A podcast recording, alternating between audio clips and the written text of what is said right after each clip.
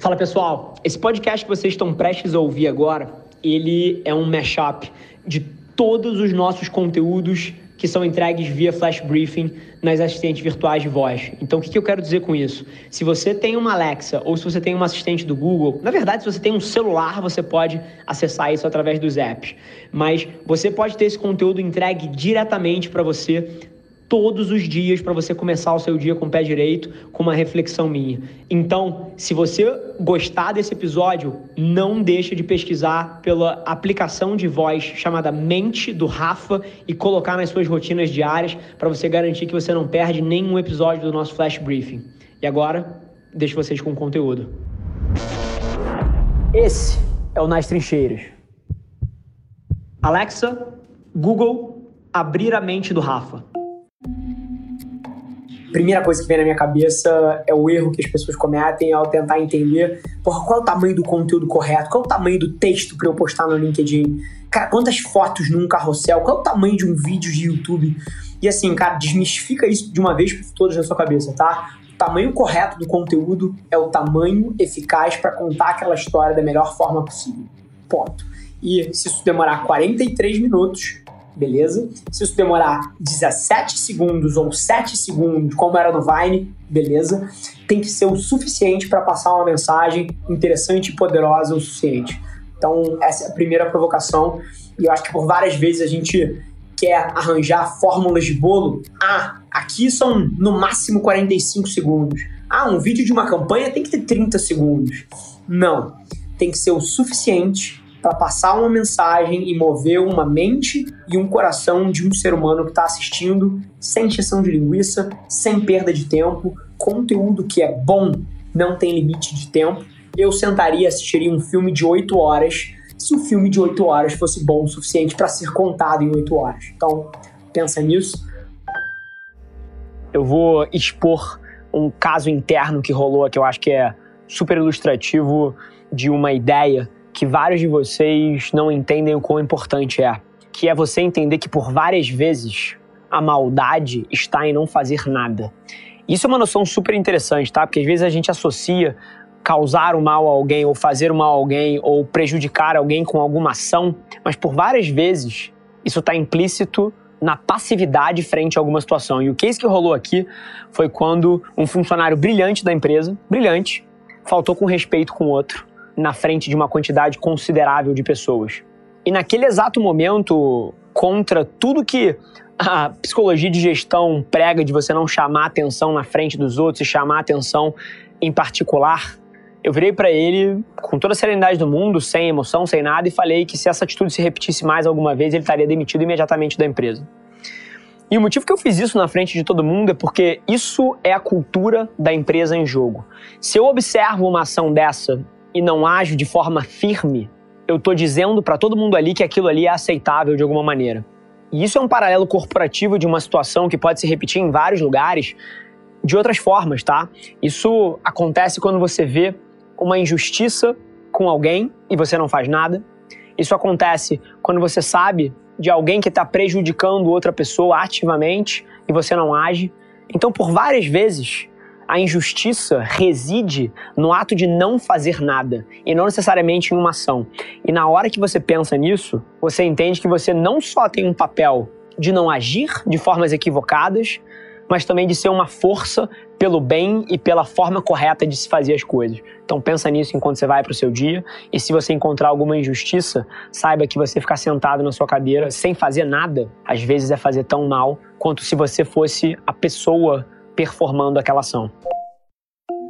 Sou muito fã de uma tese que é, cara, você orientar o seu dia a dia para o que você gosta real. Então, assim, o tipo de coisa que você perde a noção do tempo quando você faz é aonde você deveria estar tá alocando a sua energia, o seu estudo, o seu tempo, assim, as atividades que você fala, caceta, passaram duas horas e para mim pareceram 3 minutos e 47 segundos. Esse é o tipo de coisa que a gente deveria fazer como profissional. Por quê? Matemática é super simples.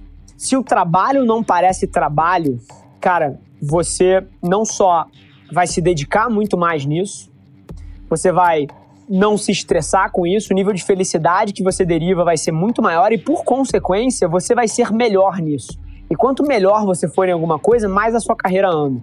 Então, a provocação para mim é sempre, ao invés de fazer a engenharia reversa da área que é a área quente, é olhar para dentro como ponto de partida do que você adora fazer e aos poucos ir orientando para lá. Então, essa é sempre a minha cabeça em relação à carreira. Hoje eu tenho uma pergunta para você. Se você morresse hoje, o que, que ia estar tá escrito na sua lápide? Ou na trajetória que você está tomando de vida, quando você tiver lá seus 90, 95, 100 anos, o que, que vai dizer lá? Qual foi o seu legado para o mundo?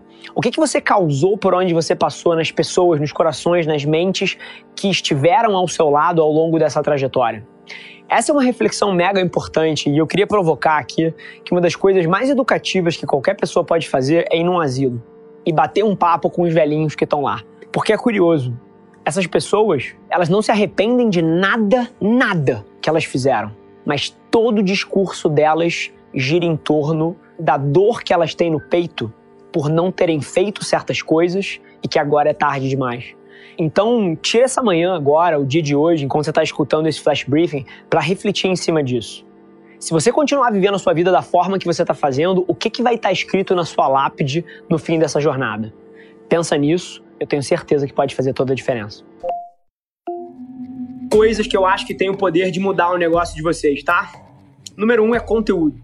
Conteúdo é a porta de entrada para o que quer que você queira atingir como objetivo de negócio em 2020. Ponto final. E o motivo que eu falo isso, além de uma frase de impacto, e porra, foda-se a frase de impacto, é pela ótica de que os seres humanos passam os seus dias inteiros com as caras enfiadas no celular. Sim, hands down, todo mundo passa o dia inteiro com a cara enfiada no celular. E o que isso cria é uma oportunidade tremenda para você que é o dono de um negócio. Porque da mesma forma que há 20 anos atrás as pessoas passavam na frente da sua loja e viam, porra, a sua logo, e viam, porra, o seu bolo na porta. E isso era um momento limitado do dia dela, porque ela talvez só passasse ali uma ou duas vezes por dia, numa ida ou numa vinda. Hoje em dia, você tem uma avenida que o cara tá 24 horas por dia com a cara aqui dentro. O brasileiro, isso é uma estatística real, ele é o país que mais consome conteúdo digital no mundo. No mundo. Tá junto com as Filipinas numa marca um pouquinho acima de 10 horas por dia. Para você ter ideia, países como os Estados Unidos investem 6, 6 horas e meia mais ou menos. O brasileiro investe 50% a mais do tempo dele consumindo conteúdo digital. E o que isso cria é uma oportunidade. Hoje em dia, esse cara tá passando na frente da sua loja 24 horas por dia numa rede social, seja no Facebook, seja no Instagram, seja no TikTok, seja no Twitter, seja na plataforma que for, ele está ali o dia inteiro. E isso acaba criando uma oportunidade gigante para qualquer pessoa que queira mover objetivos de negócio em 2020. Se tem uma coisa que permeia tudo que eu faço, é zero culpa, 100% foco. É muito curioso, mas se você quer promover qualquer mudança significativa na sua vida, você precisa parar de culpar Deus, o universo ou qualquer outra pessoa. Ponto. Você entender que você tem o controle completo do seu desejo, das coisas que você quer e da forma que você percebe o mundo. E mudar a sua posição de vítima para alguém que está escolhendo ativamente como agir, significa tudo. E se você quer promover uma mudança dessa, você precisa parar de sentir raiva, ressentimento, inveja, culpa, arrependimento. Todos esses sentimentos são nocivos para qualquer pessoa que quer evoluir. E é curioso, tá? Acho que vocês sabem, eu sou apaixonado por história e a história do Nelson Mandela, eu acho que. Eh, eu nunca falei sobre isso dessa forma, mas ela inspira em tantos graus. O cara ficou preso 27 anos, podendo receber uma visita só por ano durante, sei lá, 20, 30 minutos, não lembro o tempo exato, mas era um negócio ridículo, era uma vez por ano. Independente da circunstância que ele estava, ele encontrava formas de exercer a sua vontade no mundo dentro do que era possível e ele não se confundia com o que estava fora do controle dele. E é isso que fez ele ser o ícone que ele foi para tanta gente. É uma pessoa que entende perfeitamente o que está no controle dele e o que não está e faz o melhor com o que ele tem na mão, com quem ele é e onde ele está. E assim, a provocação aqui, eu não quero que você seja um mártir ou eu acredito que você possa ser o próximo Nelson Mandela. A gente vive em outros tempos. Mas seja a sua versão disso. E entenda que qualquer coisa que aconteça hoje no seu dia, você pode sim mudar a sua perspectiva para o que está no seu controle e tomar decisões em cima disso, e isso faz toda a diferença. Esse foi mais um episódio da nossa experiência em áudio. E como eu já falei, eu adoraria saber que você está gostando do que a gente está compartilhando por aqui. Então não esquece, se você está tirando valor desse conteúdo, isso significar o um mundo para mim, que você tirasse um print da sua tela, postasse no Stories me marcando e aproveita para ir na sua plataforma favorita também e deixar um rating de cinco estrelas e um comentário lá, ajudando a gente a construir essa comunidade tão vibrante que move o Brasil para frente através do empreendedorismo e que fala desse Brasil que dá certo. É um prazer ter vocês comigo e a gente se vê no próximo episódio do podcast.